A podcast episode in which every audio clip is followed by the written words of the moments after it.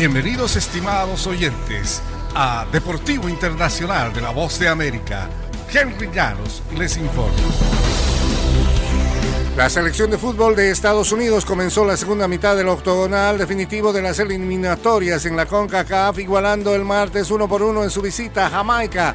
Tim Weah adelantó a Estados Unidos a los 11 minutos. Michael Antonio niveló a los 22 para Jamaica con un sensacional metrallazo desde más de 30 metros. Estamos todavía en una buena posición, comentó el capitán estadounidense Tyler Adams. Va a ser súper importante que continuemos ganando nuestros partidos como locales, sacando triunfos en cancha ajena cuando podamos.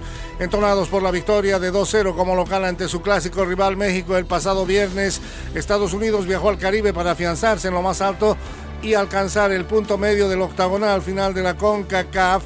Canadá venció por su parte a México y lidera la eliminatoria con 16 unidades.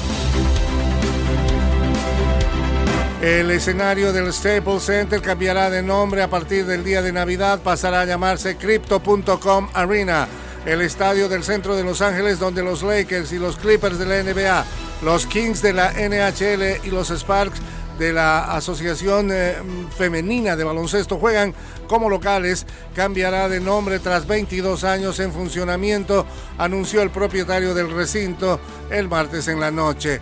Crypto.com pagará 700 millones de dólares en 20 años para rebautizar el edificio, según dijo la prensa asociada, una persona conocedora de la situación.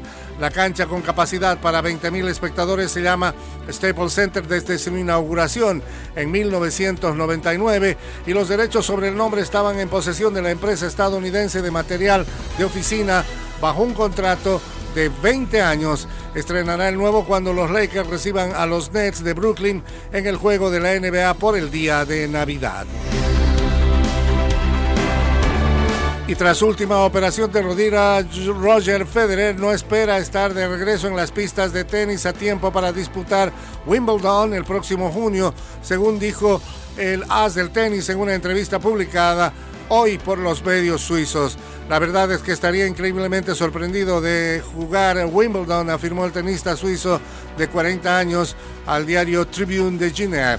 El mayor eh, londinense arranca el 27 de junio y Federer no ha disputado un partido en el circuito de la ATP desde julio, cuando cayó en sets corridos en los cuartos de final del torneo. Unas semanas después se sometió a su tercera operación de rodilla en 18 meses. Y hasta aquí Deportivo Internacional, una producción de La Voz de América.